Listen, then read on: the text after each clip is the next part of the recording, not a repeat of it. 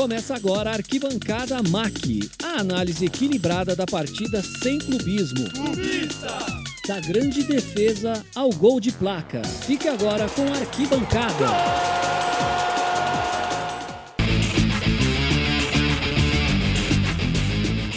Fala, meu querido ouvinte, seja muito bem-vindo a mais um podcast do Arquibancada MAC.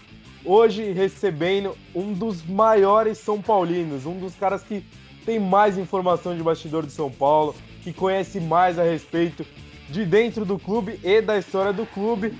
Daniel Perrone, seja muito bem-vindo. Muito obrigado, galera. Vamos lá. Quero tô totalmente à mercê de vocês aí para todas as perguntas possíveis.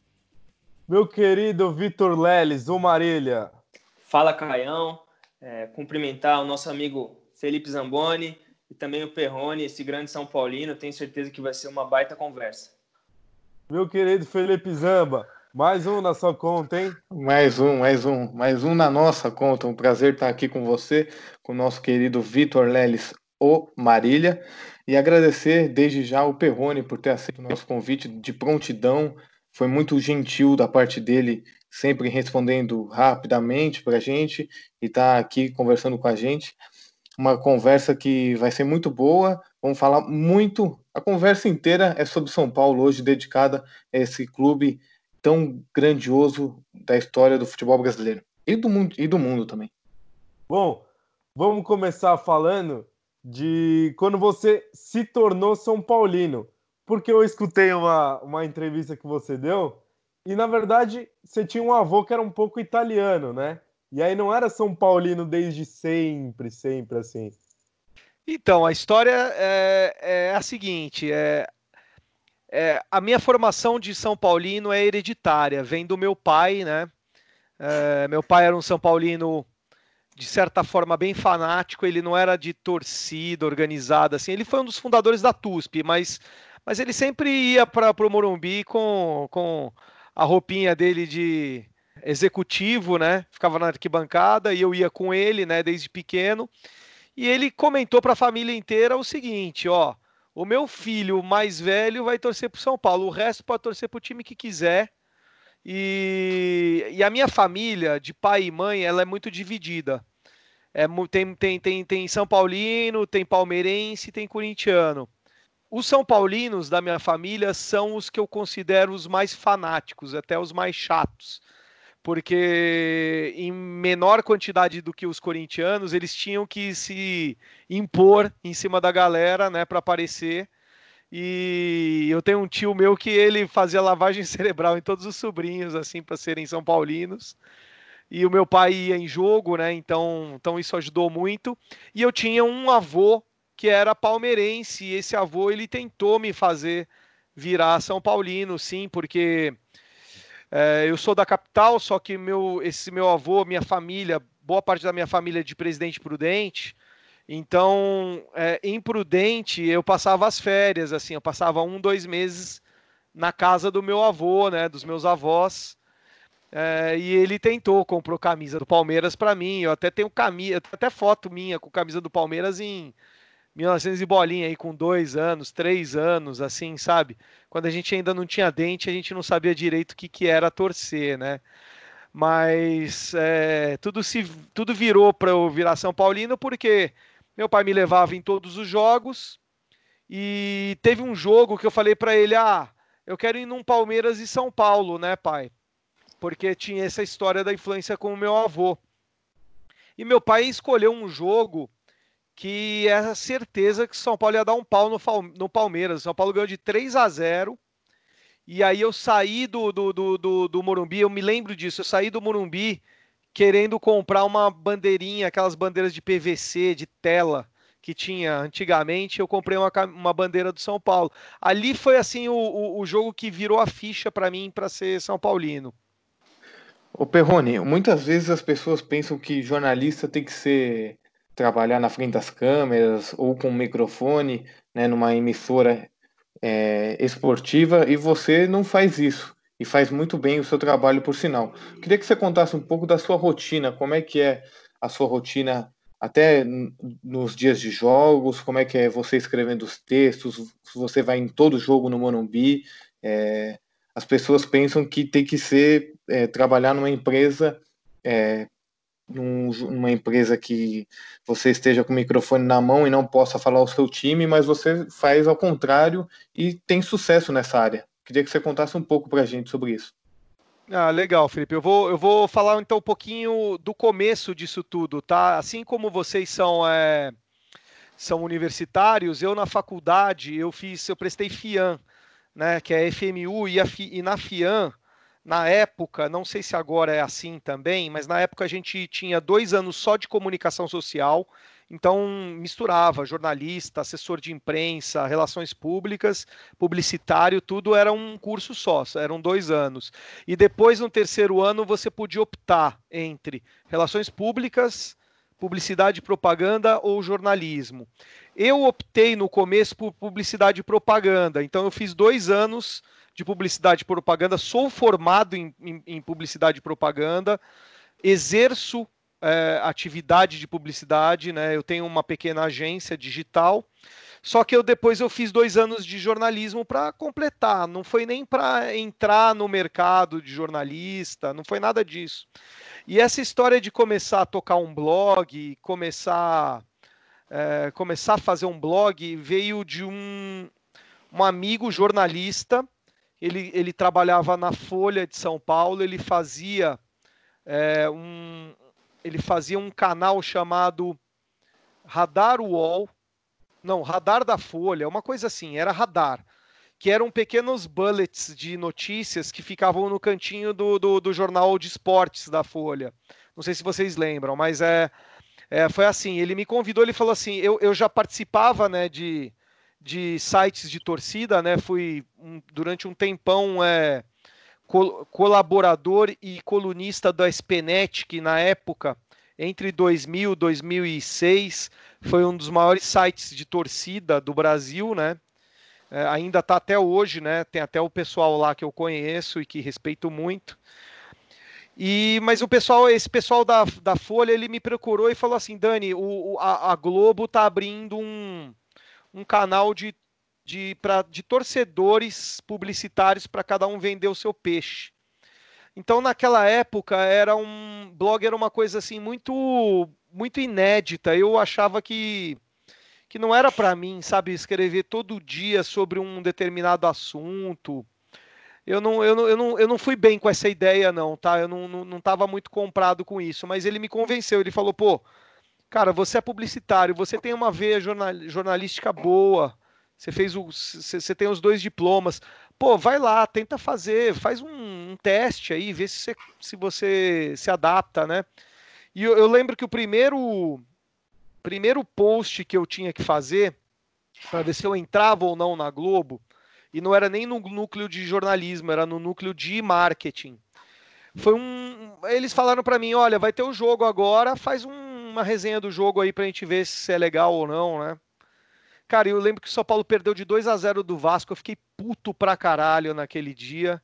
E, cara, escrevi cobras e lagartos, cara. Coloquei palavrão no meio, meio que, sabe, tipo, desencanando. E os caras gostaram. Falaram, mas é isso aí que eu quero. Eu não quero um jornalista falando sobre o São Paulo, porque isso eu já tenho aqui dentro da Globo.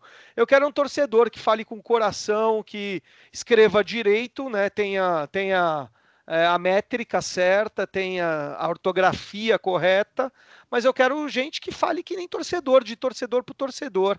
E aí eu entrei, aí comecei a trabalhar no, no marketing, fiquei dois anos é, é, atendendo ao marketing da Globo. Para vocês entenderem, o Grupo Globo ele é dividido em quatro núcleos que meio que não se falam e meio são meio concorrentes, que é o marketing, a redação, o comercial e a tecnologia. Então, é, a gente era do núcleo do marketing, que atendia no Rio de Janeiro, Barra da Tijuca, etc. E ali os caras pediam pra gente, meu, puta, espeta o outro torcedor, fala mal, não é, não é fala mal, mas pô, provoca os times, era a provocação para o marketing era o legal. Então a gente, pô, era um festival de galinha, bambi, porco, é, gambá, não sei o que para tudo quanto é lado. E, e, é, e, era o legal, fomentava o, o número de acessos, etc. A gente ficou dois anos, a gente ficou 2006 e 2007 nisso. Depois o projeto todo foi para a redação da Globo. E aí a coisa acabou tomando, um outro contorno. O, o, o, Zé Gonzalez, que é o diretor, é, era o diretor de chefe de redação da Globo, ele chegou para todo mundo que que estava no projeto, né? Todos os clubes da Série A e todos da Série B, e falou o seguinte, gente, agora tá aqui uma uma uma cartilha de redação, manual de redação para cada um, e vocês vão obedecer a linguagem e métrica do jornalismo da Globo. Pô, beleza, cara.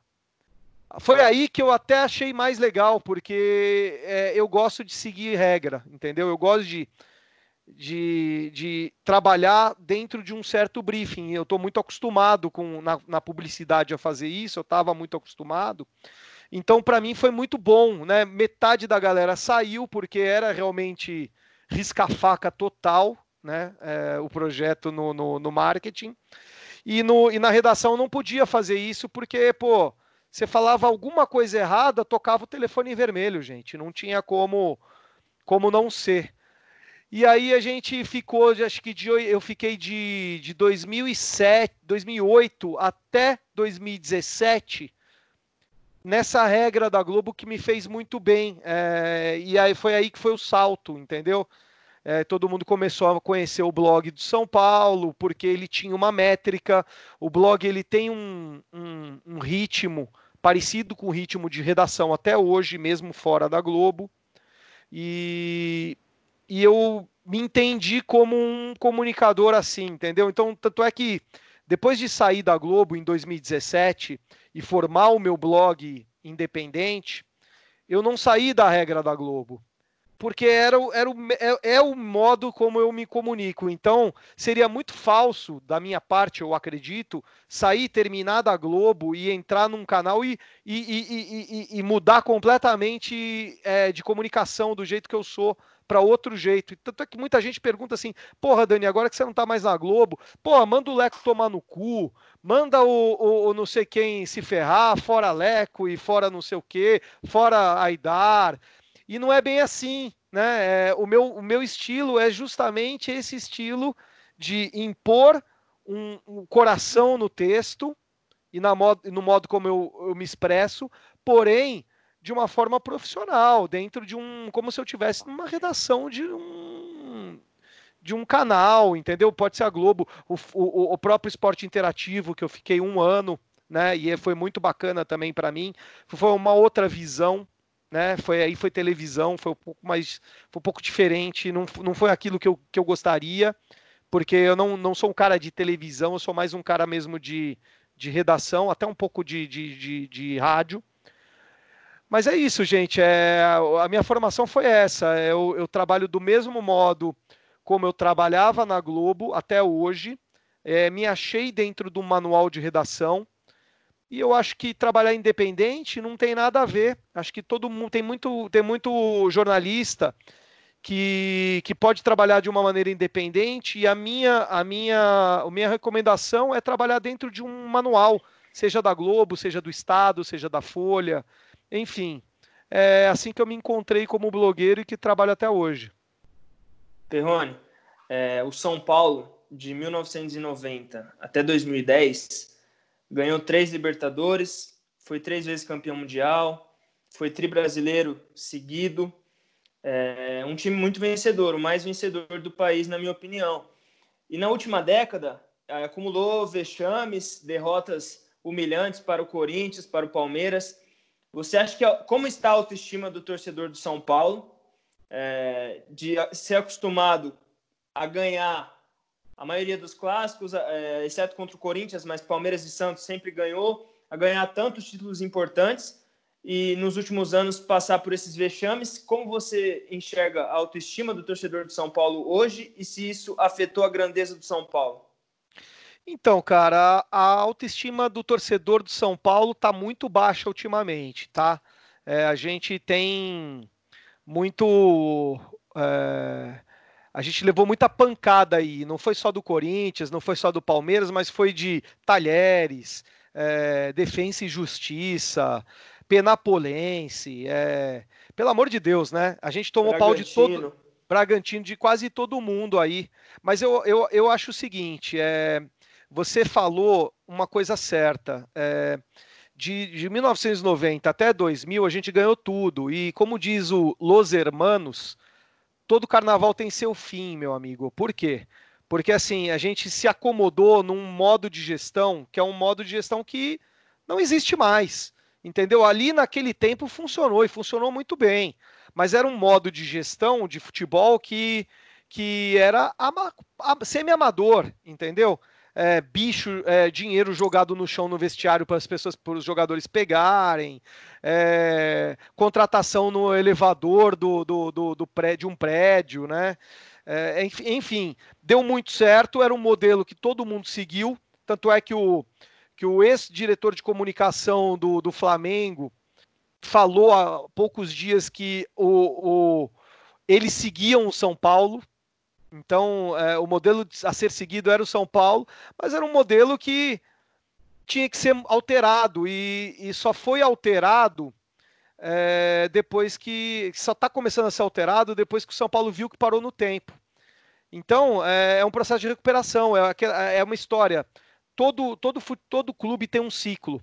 O São Paulo está entrando agora num ciclo de estiagem, como entrou o Palmeiras, como entrou o Corinthians.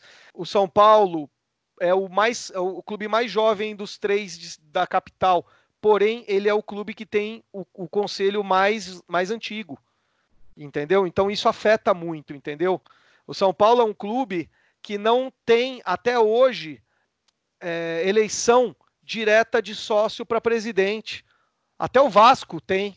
E olha, todos os problemas que o Vasco tem. O Vasco elege o seu presidente via sócio, o São Paulo ainda não. Então a gente ainda tem muita coisa para alterar. A gente vai alterar isso ou ao longo do tempo, infelizmente, com a morte de muitos dos, dos, dos conselheiros é, que fizeram muito bem para São Paulo lá atrás, mas hoje estão fazendo mal, estão atrasando esse processo de mudança, ou seja, por um decreto aí, porque o nosso estatuto ele permite que você possa trabalhar sob sistema de SA, né? e mesmo trabalhando sobre o sistema de SA, o São Paulo, por meio do seu conselho, ainda detém 51% da decisão. Então, olha só, se você dá é, o São Paulo para um grupo é, de profissionais trabalhar e esse grupo trabalhar super bem, não tem por que os, os, é, é, os conselheiros que detêm 51% das decisões finais falarem que estão fazendo mal ou vetarem alguma coisa, entendeu? Só vetariam se fosse por decisão política, mas o trabalho de SA, teoricamente, é um trabalho profissional, não é um trabalho político. Então o é que isso. seria que... SA, só para o nosso ouvinte se situar? É sociedade anônima, você ter um, um, um, uma gestão de um clube regado por compliances de governança, de é, meritocracia, que é você trabalhar em cima de uma, de uma meta. Então, o, o diretor de futebol profissional remunerado está trabalhando por uma meta, seja a meta que for, se é vender jogador, se é ser campeão, etc. Ele tem que cumprir a meta. Se ele não cumpre a meta, ele, ele, ele sai do clube, entra outro, entendeu? Então são, são, esses, são, são essa maneira que pode ser aplicada no clube, mas não é aplicada ainda. E não, não que eu defenda isso ou não, eu até defendo, mas eu acho que o, a, o, o destino de um clube de mais de 15 milhões de torcedores e adeptos não pode ficar na mão de 240 pessoas. É isso que eu. E, e 240 pessoas defasadas. O São Paulo hoje está vivendo um, um, um grupelho de partidos políticos que estão mais preocupados em eleger vitalícios para ter poder lá dentro do clube, na bocha, na piscina, no, na sauna, no tênis, do que realmente ter uma oposição e uma situação que se degladam para o bem do clube. Entendeu? Hoje é, tem um monte de partidos pequenos que, que elegem um, dois, três vitalícios quatro, cinco vitalícios, do que dois grupos fortes, um republicano e um democrata, que seja, que nem nos Estados Unidos, entendeu? E que o, o, o um partido governe e o outro partido forte questione, fi, é, fiscalize. Tá faltando isso. E no São Paulo é muito duro, né? Porque a gente ainda tem um sistema muito arcaico e ainda com pessoas arcaicas. Então é só o tempo mesmo que vai que vai definir se isso vai mudar ou não, mas vai mudar. É o ciclo. A gente tem que trabalhar para o ciclo ser o menor possível. Perrone, o São Paulo sempre foi um dos, um dos clubes que teve uma administração exemplar. Até um certo ponto que na minha visão é a última a última gestão do Juvenal em que ele entre mais um mandato. Você acha que esse foi mesmo o ponto em que as coisas começaram a desandar e depois veio a Aidar, aquela bagunça e depois o Leco? Você acha que aquele foi o ponto? Eu acho que aquele foi o ponto. Ali foi o ponto em que é, começou a ter mais discussão. Porém, se a gente olhar para trás na história da política do São Paulo, o São Paulo era regido por uma oposição forte e uma situação forte. Eram, é, as duas eram, eram tomavam conta. É, a partir do momento que o é, Nunes Galvão, um dos políticos mais fortes lá do São Paulo, conselheiro, etc., vitalício, ele, ele se desligou da situação daquela época, aí você começou a formar esses grupelhos. Então, os grupelhos eles já estavam sendo formados antes do Juvenal, an e o, é, antes da época do Juvenal do terceiro mandato. Mas você tem razão, o terceiro mandato foi o, o ponto em que teve mais discussão e mais, é, e mais briga interna. Porém, é, lá no São Paulo, é, o São Paulo foi sempre conhecido, além da gestão, ele era conhecido como sendo pioneiro. Então, sempre o São Paulo fez antes dos outros. Isso desde a construção do Morumbi, que foi antes dos outros, até passando por construção do, do Refis, que o São Paulo teve o Refis muito antes que os outros clubes e até tomou vantagem por causa disso. É, Cotia, o São Paulo tem um, um, um, teve um núcleo de Cotia né, dos jovens também muito antes dos outros. Então, o São Paulo tem que voltar esse pioneirismo até mesmo na política, é, tem, que, tem que acabar com isso. E a minha sugestão é que o São Paulo seja um clube SA, o primeiro realmente grande clube SA no Brasil. É, sendo regido por profissionais fora do Morumbi, que não tenham nenhum vínculo com o clube. O máximo, maior vínculo, na minha opinião, seria ser torcedor de São Paulo, tá bom? Pode ser torcedor, se não for torcedor e for competente, realmente entender do assunto, também pode. Pra, na minha preferência, eu prefiro que seja São Paulino, porque de todos têm a mesma expertise, e aí eu votaria no São Paulino, porque ele pode entender um pouco mais da torcida do São Paulo do que o, do que o, o profissional, mas que seja profissional, tá?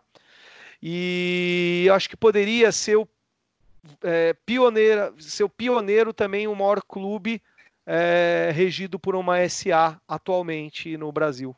Pegando carona nessa conversa, você acha, eu posso estar totalmente enganado, mas você acha que o São Paulo, a gestão do São Paulo, que sempre foi um exemplo, começou a desandar quando surgiu, quando o São Paulo foi mundial, foi tri do brasileiro e começou a surgir essa ideia de soberania, de que o São Paulo era o soberano. Eu posso estar enganado, mas se eu não me engano, surge nessa época, em que o São Paulo é trimundial. Você acha que esse, essa ideia é, fez com que o ego das, dos diretores do São, dos diretores são paulinos subisse num nível tão alto que prejudicasse a gestão e o São Paulo viesse a ter as piores gestões da, da história, né, na minha opinião, agora, recentemente? Olha, Felipe, eu acho que é, pode ter alguma coisa a ver, mas eu acho que não é o fator pre predominante disso, tá? O, o, Soberano, ele foi um título de um, de um filme do São Paulo, né? Que é quando as conquistas do São Paulo e, e, e o torcedor ele, ele, ele confundiu muito isso. Isso eu posso falar, sabe? O, o, clube nunca falou que era soberano. Ele botava na camisa, mas era, era questão, era uma ação em cima de filme, etc. E aí a, acabou que, como a gente conquistava muito é, naquele tempo, virou um apelido dado pela torcida e que ninguém vai falar, ah, não somos soberanos. Não, deixou, deixa rolar.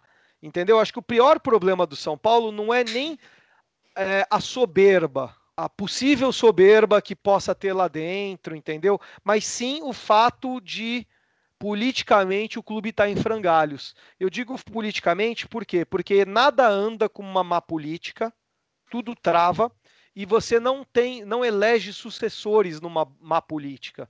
É, numa má política você elege sempre os mesmos e numa boa política você faz sucessores. Entendeu? Acabou o teu mandato, você faz, se o seu mandato é bom, você fez o seu sucessor. E se o seu sucessor for bom, ele vai fazer o sucessor dele. Entendeu? Então, é, são coisas que acontecem no, no São Paulo que, mais ou menos, eu faço uma analogia que acontece no Brasil. Entendeu? Se você for pensar, no Brasil você tem um governo, um, um legislativo que não fala com o executivo, você tem muita briga interna, política, você tem os grupelhos, que cada um elege o seu, sabe, o centrão, o famoso centrão. é, é, mais ou menos a, o que acontece com São Paulo, entendeu? Eu acho que é muito mais esse o problema de estar tá parado no tempo porque tem briga, porque tem é, é, desavença, porque está todo mundo pensando mais em si e nas suas benesses do que num bem comum, do que realmente no, no, no, nariz de pé, na empáfia, no, na, na, soberania. Acho que a soberania ficou muito mais com o torcedor, sendo muito sincero, abrindo bem o coração, do que com o, o diretor. O diretor está mais preocupado lá em se segurar no cargo, se segurar no poder, do que em. Acho que a gente tem poucos casos de, de, de soberania. Acho que mais o Aidar no começo da gestão, da segunda gestão dele. Acho que nem o Leco teve isso, entendeu? Que foi um dos piores presidentes do São Paulo. Eu acho que só perde para o Aidar e para o Paulo Amaral lá atrás, porque é uma questão com o Rogério Ceni, que eu achei um dos piores presidentes a conduzir aquilo. O Paulo Amaral, só para vocês saberem, foi um presidente. Teve uma época que quase o Rogério Ceni saiu de São Paulo. E, e, se o Rogério tivesse saído, a gente não acho que não ia estar nem conversando aqui entendeu? Acho que eu nem estaria aqui com vocês conversando, porque o, o mundo do São Paulo ia mudar completamente, entendeu? Então, é, nem o Leco agiu de tanta empáfia, sabe? Acho que é essa é a resposta. Bom, eu critico muito é, que o fato do Raí ter sido um, um, ídolo do São Paulo não qualifica ele para ser um diretor esportivo do São Paulo. A gente teve o irmão dele também, que não fez um bom trabalho. E você falou de profissionalização e de competência. Falando aí do, do Alexandre Pássaro e do Raí, você considera eles profissionais é, na, nas funções que eles exercem, qualificados e competentes? É, vou, vou, também aplicar um contexto aqui na tua resposta, tá? O, a escolha do Raí como diretor de futebol de São Paulo, para mim, ela foi correta naquele período e está sendo correta até hoje, porque é, o Raí, a escolha do Raí barrou muito, é, muita possibilidade do cargo ser é, um cargo político lá dentro de São Paulo, de entrar gente lá conselheiro que não entendesse nada de bola e que fosse só é, representar o presidente, a, a, a, a, vontade do presidente, entendeu? É, o Raí, e aí eu entro num acordo com você que o Raí nunca foi diretor de futebol, então ele era um aprendiz, tá? Ele tinha outras, é, outras é, vantagens. Ele é um ídolo, então por ser ídolo, ele, ele contava com o apoio do torcedor, então isso, é, isso era importante na época. É, o Raí ele é gestor, então ele tem um, o gol de letra, ele tem é um, é um caso bem sucedido, ele tem um, um cinema que é bem sucedido, ele tem um ele, ele tem alguns, alguns é, algumas empresas que ele é bem sucedido nelas, não tem nada a ver com São Paulo. Então também isso foi, é importante, ele é competente em outras áreas. Então é, poderia ser competente com futebol também. Só que daí entra a questão da paciência. É, o Raí não ia acertar de primeira, não iria acertar de segunda, e mas por ser inteligente, eu acredito que ele acertaria na terceira. E eu acho que agora, com o Alexandre Pássaro, depois de muita bola na trave, muito chute para a lua, né, lá para a arquibancada, eu acho que ele conseguiu acertar em três, no terceiro ano de mandato dele, né, que esse agora é o terceiro, ele conseguiu montar uma equipe que ele.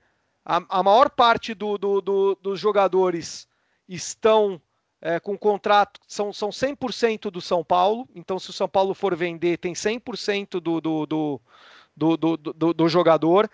A maioria do elenco, mais da metade do elenco, é de jogadores vindos de Cotia, que muito torcedor de São Paulo queria. Então são mudanças invisíveis que a gente não entende, mas que fazem parte de um contexto. Entendeu? fazem parte de uma história. Não dá para você acreditar que, são, que, o, que o Raí iria acertar tudo de uma vez só. O Raí e o Pássaro junto iriam acertar tudo de uma vez só dentro de um clube que foi pego num buraco. O, o, o Aidar pegou, é, o, o Leco pegou o clube num buraco e, e, e o Raí e o, e o Pássaro, o Pássaro já estava antes, o Pássaro quase saiu, porque, porque realmente não estava concordando com o que estava acontecendo lá na época do Aidar. E, e agora há existem algumas transformações aí que a gente tem que ponderar, a gente tem que ver que fazem parte do processo da, de, de, de deixar o futebol do clube saudável. É, não ganhou nada ainda, até agora não ganhou nada. E para o torcedor isso é frustrante, para mim é frustrante também. Eu acho que poderia ter ganho ano passado o Campeonato Paulista, por exemplo. Acho que ali teve um contexto do Cuca, que eu acho que quando o Cuca pegou o time ali, o Cuca recuou muito na final e e a gente acho que perdeu por ali, não foi nem pelo Raí, pelo, entendeu? É o que eu tô, o que eu tô tentando dizer para você é que o Raí era inexperiente, é inexperiente, mas agora ele já tem dois anos de bagagem e agora a gente tem um, um, um, um time. Se olhar só no lado do futebol, eu não estou olhando no lado do financeiro, tá? A gente gastou muito dinheiro com esse time. Mas olhando só para o lado do futebol, a gente conseguiu organizar a casa, a gente tem um time competitivo, é, e eu falo para você que ninguém prevê título, só que a gente tem que prever, planejar um time competitivo, porque com um time competitivo você tem chance de ganhar, aí é do futebol você vai ganhar ou não, entendeu? Então eu acho assim, é, dentro do, de tudo que aconteceu no São Paulo, pegando um clube, meu, acabado, tá? Eu, eu posso dizer para vocês, eu não, eu não tenho eu não tenho nenhum viés político, não tenho nenhuma queda pelo Leco. Acho que o Leco é, não cumpriu o que prometeu no, no, no, no, na campanha dele, que foi transformar o clube, não transformou, cedeu ao centrão do São Paulo, entendeu? Como muitos presidentes da República cedem ao centrão para poder governar, é, mas não teve a coragem para poder mudar nas coisas certas que deveriam mudar mas eu acho que na escolha do Raí e na manutenção do Alexandre Pássaro, eu acho que o, Le, que o Leco ele foi bem. Porque se a gente não tivesse o Raí, tivesse um outro diretor, um diretor político que atendesse é, mais o, o, o, clube, o presidente, do que, a, do que fizesse um. Eu acho que a gente já poderia estar pior. É, é um exercício de, de futurologia, mas eu acho que a gente poderia estar pior com um diretor dentro do clube enraizado dentro dessa política. O Raí não, tinha, não teve isso. É, eu fico frustrado que não foi campeão, mas eu acho que pelo que pelo tudo que está desenhado no futebol, quem conhece de futebol, quem estudou o futebol, entendeu? Não o futebol profissional sabe que esse é o caminho para você ser campeão.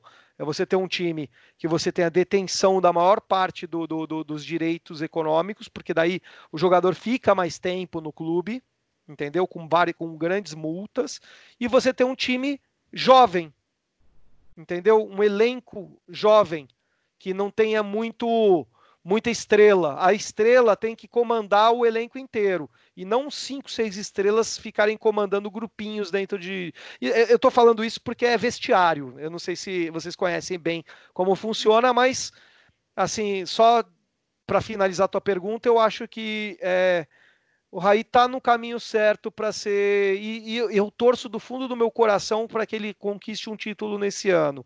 Porque daí tudo que ele fez lá atrás vai, vai materi se materializar para o torcedor, entendeu? E se ele não tiver um título, vai ser uma pena, porque muita coisa que foi feita ali, muita coisa errada, com muita coisa boa, começou a se desenhar num futebol profissional, num, eh, no que a gente quer. Perrone, a gente recebeu o Razan aqui, que é setorista do, do São Paulo, e o meu soberaninho preferido, que é o Vitor Leles, que está aí com a gente, fez uma pergunta para ele que eu gostaria de repassar para você. A respeito dos técnicos, é, vamos puxar um pouco mais para cá, começando da saída do Aguirre em 2000, 2018, né? Quando o Palmeiras arranca lá no final e é campeão. E para mim, o Aguirre só é mandado embora porque faz um baita trabalho. Porque se ele fica o campeonato inteiro em quarto lugar, ia ser ótimo. Mas como ele chega em primeiro lugar e depois acaba caindo, ele acaba sendo demitido. E aí, para mim, um erro atrás do outro. Diniz, aí depois. O Diniz não, o Jardine, aí depois o Wagner Mancini, é, Cuca. Cuca, não fica esperando o Cuca voltar, não vai. Aí um estilo totalmente diferente um do outro, aí depois resolve o Fernando Diniz, então eu queria discutir um pouco sobre isso. Então, você tocou num, num, do, num dos pontos aí. Eu acho que a demissão do, do Diego Aguirre foi a, o maior erro de toda a gestão do Raí. Por quê? Porque é, criou-se uma expectativa com aquele futebol de São Paulo, né? O São Paulo quase foi lá campeão, etc. Deu um, o time estava é, é, com garra, estava jogando. Não é o futebol que eu gosto, mas era, era um futebol que estava dando certo. E de repente, por ter caído aí é, a expectativa do torcedor, é, o Raí e o, e o, se cedeu aí a vontade do Leco, né?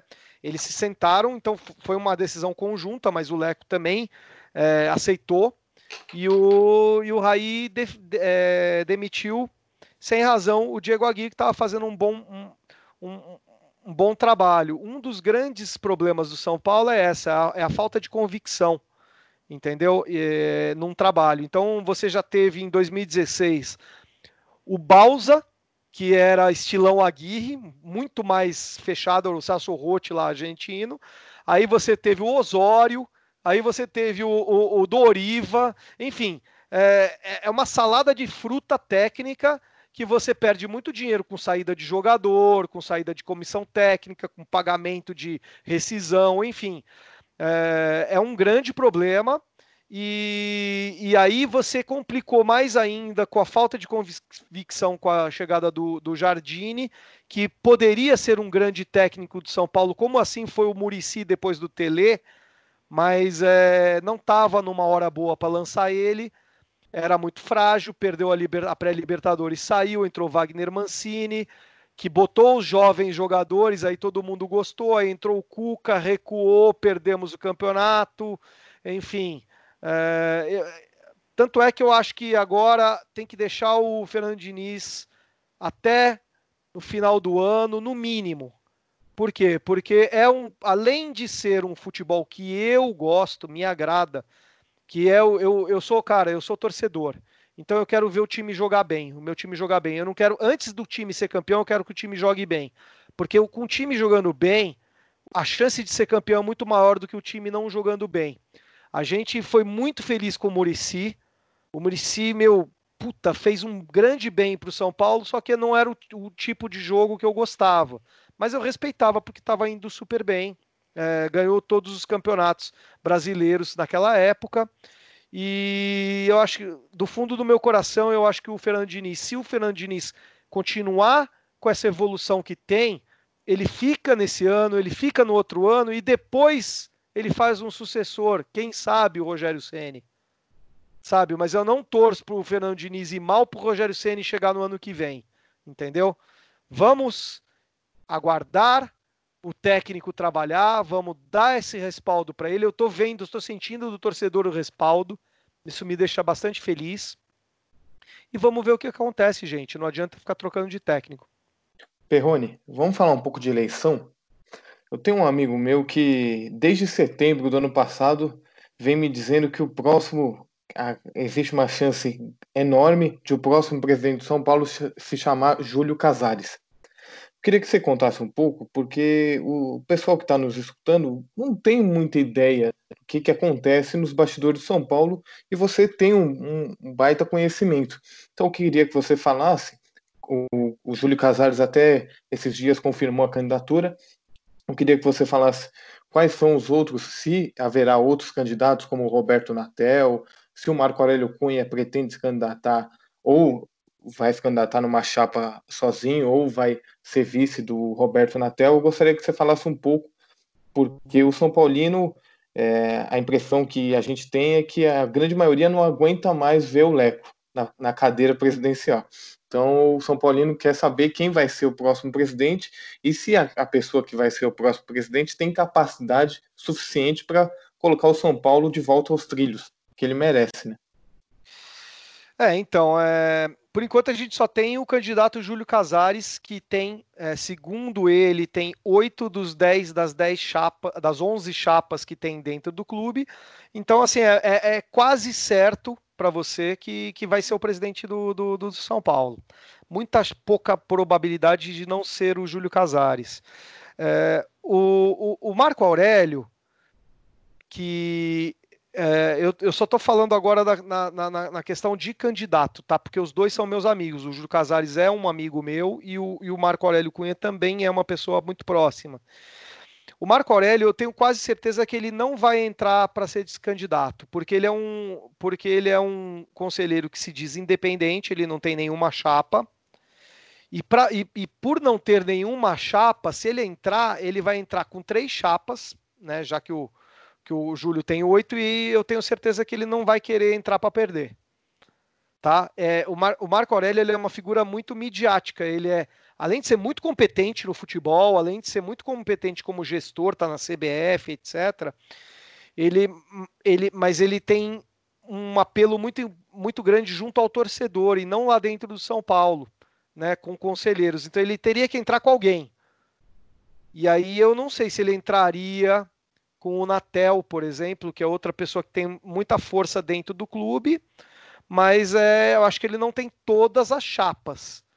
Então, assim, e aí agora voltando para o Júlio Casares, o Júlio Casares foi um excelente diretor de marketing na época do, do, do, do tricampeonato brasileiro, na época da Riboc, que a gente vendia, o São Paulo vendia grama do, do, estádio, tanto é que ele fez um livro falando que, que vende que grama virou ouro, né? E acho que para o marketing, que é a coisa que eu acho que está mais defasada no clube hoje em dia, seria uma boa o Júlio Casares ter é, ser presidente para o marketing. É, agora para o futebol, é, se ele manter, por exemplo, o Raí, que eu acho que não fica no ano que vem, mas se ele manter o Alexandre Pássaro e, por exemplo, se ele colocar o Marco Aurélio como diretor de futebol, para mim seria excelente. Eu não acho o Júlio Casares um, um, um candidato ruim, não acho. De, de, assim, é, eu acho até um bom candidato, tem boa, é jovem, entendeu? É, tem, tem como exercer múltiplas funções que um presidente tem que exercer, que o Leco não tem como exercer, porque já tem 79, passou dos 80 já. A última eleição, gente, foi um cara, uma pessoa de 79 contra outra de 79. Nada contra os idosos, porque a gente vai ser idoso um dia, mas a gente não consegue com 80, 80 e poucos anos, acompanhar o clube em jogo, acompanhar as federações, porque tem que falar lá na federação, acompanhar é, é, o andamento dentro do clube, fazer política lá dentro, é muita coisa para uma pessoa só, entendeu? Então, é, eu acho que, que tem que ter essa renovação e principalmente o Júlio, ele tem que fazer sucessores. Entendeu? Tem que fazer gente lá dentro do clube para ser sucessor, entendeu? Dele ou de outros. Entendeu? O clube está envelhecendo, as pessoas estão envelhecendo e a gente não tem aí governança, a gente não tem gente que a gente pegue e fale, pô, esse cara é o futuro do São Paulo. Entendeu? E é muito triste isso, entendeu? É... Eu acho, enfim, que o Júlio Casares será o presidente do São Paulo hoje, falando isso para vocês. Pode ser que amanhã não, não mude tudo, porque política é nuvem, né? Política tudo muda de uma hora para outra. E eu, eu gostaria muito, seria muito legal se o Júlio fosse um presidente que, pense, que aglutinasse muitos empresários para investir no São Paulo. Né? São Paulo abriu capital na bolsa, né? Tem que abrir esse capital, imagina. Muita gente é, é, botando dinheiro no clube em cima de um, de um projeto decente, um projeto que seja cumprido, e que o Marco Aurélio Cunha pudesse de ser diretor de futebol. Não ia ser legal isso? Antes de passar para o Marília, rapidinho, você não, você falou do centrão do São Paulo. Você acha que existe algum risco do, do Casares ter que ceder o centrão para poder governar o São Paulo, entre aspas? Total, total, risco total. E eu falei pessoalmente para ele, coloquei no Twitter para todo mundo ver. Ele respondeu. Eu falei para ele, Casares, é, quem for presidente do São Paulo não pode ter só competência. Tem que ter muita coragem de bater de frente com muita coisa que está lá. E se você, eu falei isso para ele e botei no Twitter para todo torcedor ver. Se você não tiver essa coragem, é melhor você ficar em casa ou na Record, onde você trabalha, no conforto, porque senão você vai ser interpelado que nem o Leco. Que nem o Leco é interpelado com toda a justiça. Entendeu? Porque não estava está cumprindo o que prometeu na campanha. Perrones, você falou aí que o, departamento de marketing para você é um dos mais defasados. E você é publicitário, que tem propriedade para falar sobre isso. É, eu, pessoalmente, critico muito o plano de sócio-torcedor de São Paulo, por exemplo. O próprio site do sócio-torcedor eu acho muito fraco, muito ruim. É, eu queria saber de você quais medidas você acha que o São Paulo deve tomar para progredir nessa área do marketing, da publicidade. Aproveita que você é amigo do Júlio Casares, se oferece para assumir o marketing de São Paulo lá. Isso que eu ia não. falar, você tem o sonho de trabalhar dentro do São Paulo? Não, sonho de trabalhar dentro do São Paulo eu não tenho, mas eu tenho muita vontade de sempre, com qualquer presidente, como eu já fiz com o Juvenal, eu já fiz com o, o, o Marcelo Portugal Gouveia, que é colaborar entendeu? Lá, na, lá atrás, na época do Marcelo Portugal, tinha um, um GESP, que era um grupo de é, marqueteiros e publicitários que trabalhavam voluntariamente para ter ideias e execu executações de marketing para o São Paulo. Então, se tivesse esse GESP novamente, se tivesse um núcleo de. Eu seria voluntário numa boa. Eu e o Caio do, do, do Resenha, que vocês devem conhecer, a gente, pô, tá bolando aí uma diretoria do torcedor. A diretoria do torcedor seria voluntários também, a gente poderia ser. Eu, eu faria parte, numa boa. É aquele cara, são os torcedores que sabem quais são os jogos importantes que o clube vai ter, então que liga no metrô e fala, pô, esse jogo aqui vai até mais tarde, dá para esticar o metrô até uma da manhã nesse caso, que, que, que vá atrás de, de fumaça, de rojão, de que faça o inferno lá no Morumbi para um jogo de final contra o Corinthians ou jogo de Libertadores contra o Palmeiras, entendeu? Que faça um, faça o, sabe, que, que, que, que saiba o que o torcedor quer. Hoje eu botei no meu Instagram a camisa estilizada do Valdir Pérez, sabe? Que pegue esse daí e leve para dentro e fale, ó, oh, isso aqui vai vender, gente. Sabe, vai pro, vai pro São Paulo e fala assim, ó, São Paulo, isso aqui vai vender. Eu corto meu saco se isso aqui não vender. Entendeu? Que é aquela camisa do Valdir Pérez e vai vender demais, entendeu? E, e são coisas que às vezes o diretor não tá, não tá nessa ponta com o torcedor para saber disso, entendeu? A gente faria numa boa. Isso aí eu faria, entendeu? Como eu sempre fiz. Bom, Perrone, eu queria a sua opinião sobre a torcida independente, torcida, principal torcida organizada do São Paulo. O que você acha da Independente? Posso só pegar um gancho aqui? Você falou que o seu pai foi fundador da TUSP. Eu queria que você falasse, até pegando no gancho do Marília, é, fala um pouco como é que eram organizadas antigamente, como elas são agora e qual a sua opinião, não só assim da Independente, mas de todas também, Dragões da Real, enfim. Legal. É, não, é, meu pai foi um dos primeiros sócios da TUSP, assim, porque era cinco, seis pessoas. Então ele, a gente dizia que era fundador, entendeu? Na época não tinha essa, sabe? Era, uma, era um grupo de amigos que, que, que começou a se juntar para. Foi a primeira torcida organizada do Brasil, a TUSP. É, eu tenho até uma camisa até hoje, estou pegando outra branca, bonita. Depois eu, um dia eu mostro para vocês. Naquela época, cara, torcer era, era muito legal, porque eu era muito pequeno, eu não lembro direito das coisas, mas eu lembro que a gente ia para o meio do estádio, que é onde ficava a torcida organizada, é, davam para gente um monte de copo de, de, de é, pó de arroz, é tipo um cal assim, e a gente ficava com as bandeironas grandes. Eu não, né? Porque eu era muito pequeno. E quando eu jogava o, o, o, o pó de arroz para cima, eu sempre pegava na cabeça do cara que estava na frente, que era tão pequeno que eu não tinha força, né, para jogar. Foi aquela fumaçona, era, uma, era, era um romance, era bem legal. É, e aí teve com, com a evolução do, do, do, do, da violência e da impunidade no Brasil, é, algumas pessoas começaram a in, se infiltrar dentro de organizações com fins não lucrativos para poder ter, é, é, para cometer crimes. E no, no Brasil, cara, é, você não tem como punir, um, você não tem como extinguir uma sociedade sem fins lucrativos, porque ela sempre volta. É, o caso da. Não pode extinguir, né, porque todo cidadão tem direito de, de, de se, de, se, é, de, de se formar, é, formar organizações.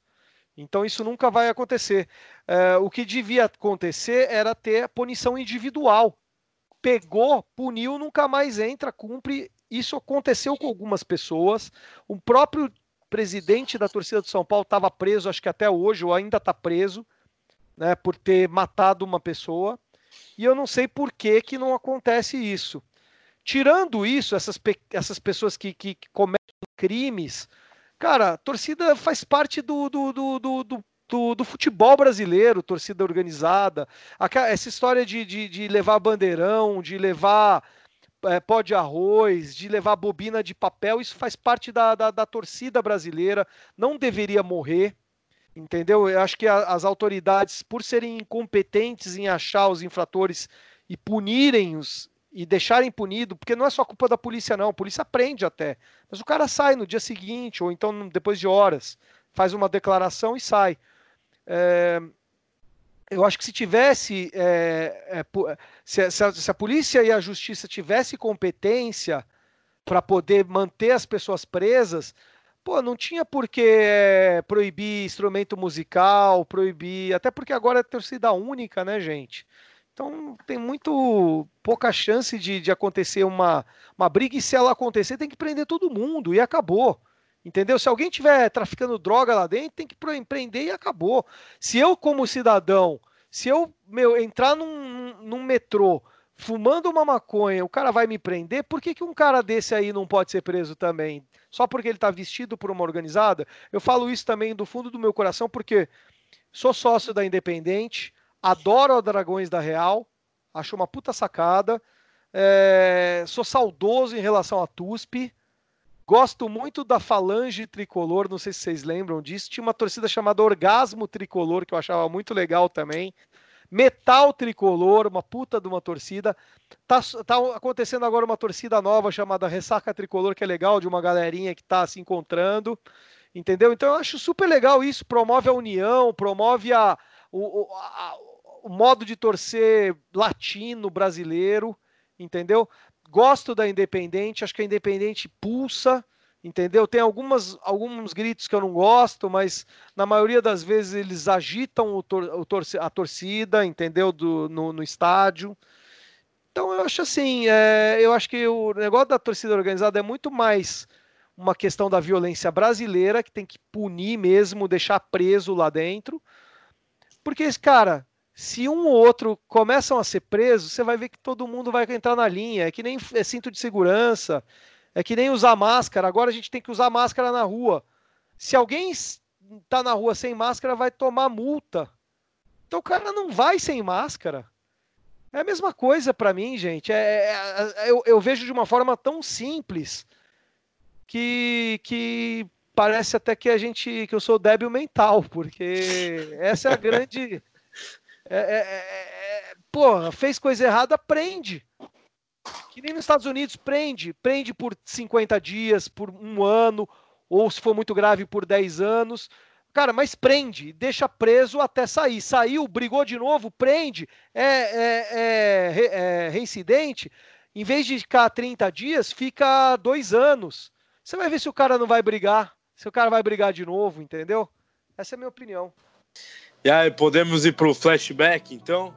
Podemos. Puxa o flashback. Vamos pro momento flashback. Sobe a vinheta. A marcação tentou o toque. Houve toco do Lebron. O Rogério Ceni dali. espetáculo. Foi pra bola. Você é ridículo. Gênio, gênio, golaço, golaço. Arremesso e cai! Momento flashback. Primeiro que a gente vai falar alguns personagens ou alguns momentos da história do São Paulo e aí você relata alguma lembrança, alguma história legal que você queira contar pra gente. É, primeiro, a final do Mundial contra o Liverpool. Puta, tava no Japão, né, gente? Eu fiz até o livro.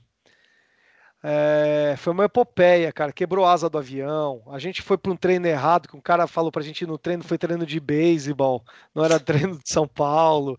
Pô, o cara comeu tofu lá do lado da mulher, a mulher perguntou o que, que era tofu, ele falou tofu mesmo. É, cara, teve tanta teve tanta coisa nessa viagem que acho que uma das, uma, uma das maiores lembranças que eu tenho é de estar tá tão bêbado na final, porque a gente levou saque dentro de garrafa longa vida, dentro de pacote longa vida, e o japonês acha que é água, né? A gente, ó, garrafa de água. Entramos, eu bebi um litro de, de, de de saque antes do jogo, eu fiquei tão doido que toda vez que o, que o Liverpool fazia gol, eu saía do estádio e o pessoal me resgatava falando que estava impedido.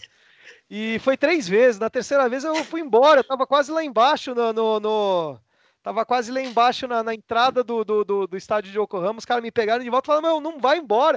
Não foi pena, não foi gol, não sei o quê. Pô, eu falei: Meu, com três gols, o cara. Cara, foi tudo milimetricamente correto, mas não dava para não ser. Eu me lembro disso, eu me lembro de cada gol ir embora, voltar, ir embora, voltar. Tanto é que no meu livro eu nem falo muito sobre isso, porque eu não estava lembrando direito, né? Mas é, é, essa foi a história muito engraçada da final. Ah, e também depois a gente foi lá pro hotel dos jogadores lá no Yokohama, subimos em todos os quartos, pegamos todas as mini, mini bebidas, bebemos todas, fizemos xixi naquelas aquelas máquinas de gelo que fica no corredor, dentro do... Fizemos o diabo lá, era campeão ali, a gente não, não, não, tinha, não tinha escrúpulo nenhum. Oh, tá tão legal que vamos fazer diferente. Pode escolher vocês não. dois aí os momentos também, Vitor Leles e Felipe. Perrone, eu queria que você contasse do gol 100 do Rogério, como que foi para você? Puta, foi, foi, eu não tava lá, tá? Eu não tava presente no, no estádio, porque eu tinha um churrasco para ir, cara, com a minha namorada. Por isso que eu falo, cara, não, se você é torcedor fanático, cara, você nunca namore uma pessoa que não gosta muito de futebol, porque ela vai te exigir coisas que você não consegue cumprir. Tá? Eu já terminei casamento por causa do São Paulo. Esse aí eu terminei namoro no, depois por causa do São Paulo. Eu estava na casa de um amigo meu e a gente foi fazer um churrasco por causa das namoradas, etc. Ficamos muito puto de não ter ido no jogo. E o Dagoberto fez o primeiro gol, puta, animal, né? Puta, sensacional.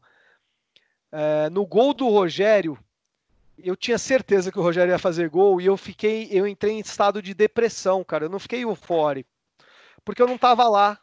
E e aí o Rogério fez o gol, todo mundo comemorou, eu comemorei pra cacete também, mas no fundo do meu coração eu fiquei triste porque eu queria estar tá lá e o meu amigo também queria estar tá lá.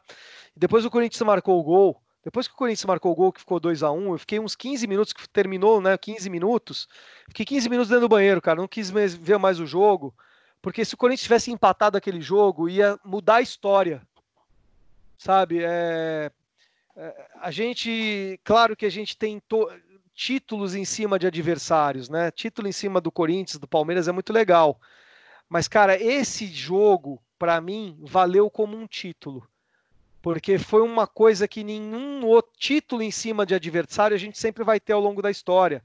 Tanto São Paulo quanto Corinthians quanto Palmeiras. Mas um gol que representou tanto para um, um jogador, para uma torcida e para um clube, como a gente teve em, em cima de um adversário que a gente tanto valoriza, cara, isso para mim foi igual ou maior que um título. Tanto é que eu fui no banheiro porque eu não queria ver empatar. Na hora que, na hora, na hora que o pessoal começou a bater falando que tinha terminado o jogo, eu estava sentado do lado do bidê, do lado do, da privada, no chão, rezando e chorando para que, que aquele, aquele jogo acabasse logo. Sensacional. Perrone, conta do jogo São Paulo e Rosário Central 2004. Fala um pouco pro pessoal que não lembra desse jogo, conta um pouco da história. E você estava lá, não estava no Morumbi? Tava lá, jogo especial porque foi no dia 12 de maio de 2004, meu aniversário.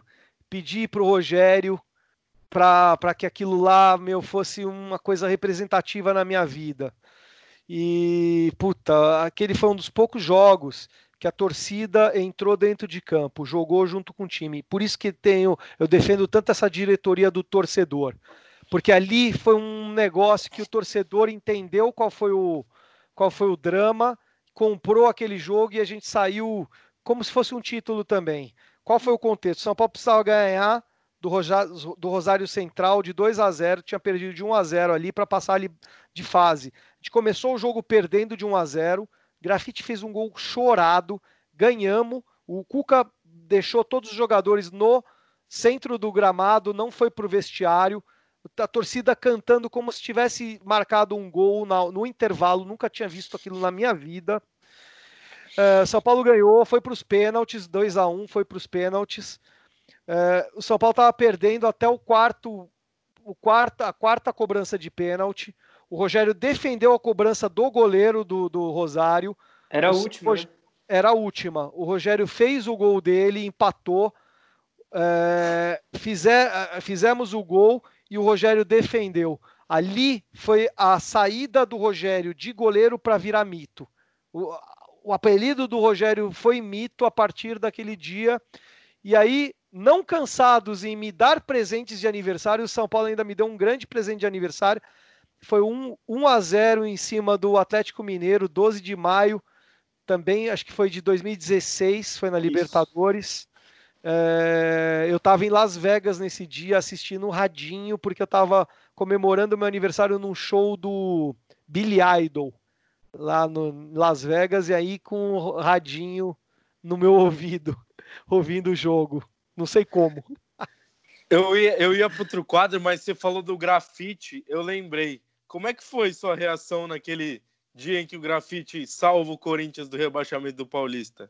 Ah, cara, eu fiquei muito puto, cara. Fiquei muito puto, sinceramente.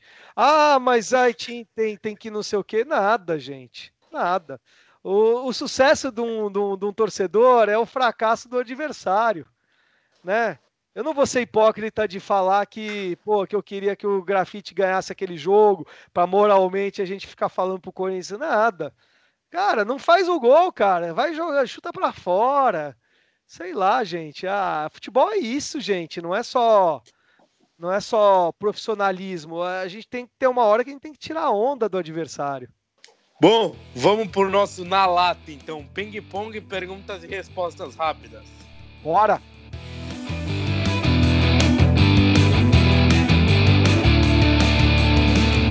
Na lata.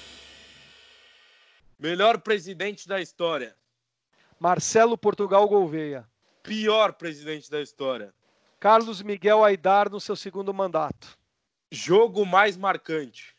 Tirando o título, esse aí, 12 de maio de 2004, São Paulo e Rosário Central, com uma menção honrosa para São Paulo e Sevilha com Maradona em campo, um dos meus ídolos. Murici ou Tele? Tele. Zete ou Sene? Sene. Lugano ou Dario Pereira? Dario Pereira. Um jogador que te fez passar raiva. Lucão. Quem será o próximo presidente de São Paulo? Hoje, Júlio Casares. Morumbi para você é? Minha casa. São Paulo para você é? Meu coração. Daniel Perrone é? Um cara do bem.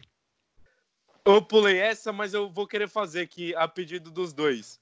Ganhar do Palmeiras ou do Corinthians? Do Palmeiras, com certeza. Vocês não sabem o que, que é ganhar do Palmeiras com uma pessoa com mais de 40 anos. É... Palmeiras, pra gente, a gente tem uma, um lema, né? O Corinthians é rival, o Palmeiras é inimigo. E a gente tem, a gente tem rixa histórica com o Palmeiras. E na minha época, quando, vocês têm quantos anos? Vocês têm o quê? 20 anos? 19? 20. Então, quando eu tinha 19, 20 anos, o São Paulo ganhou tudo. Foi 92, 93. E depois o Palmeiras virou um dos maiores rivais do São Paulo ali na época do Luxemburgo. Então a gente tinha altos quebra-paus ali naquela época. É uma época que eu torcia mais. Se vocês acham que eu torço muito hoje, imagina naquela época. Era completamente louco. A maior loucura que você fez pelo São Paulo? Terminar casamento.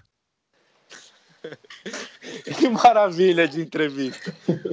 Eu não estou exagerando em nada e falar que foi uma das melhores. Se eu tivesse, vocês me corrijam aí. Pra mim foi a melhor. A gente Foi podia ficar aqui até amanhã. Foi muito boa, foi uma das melhores.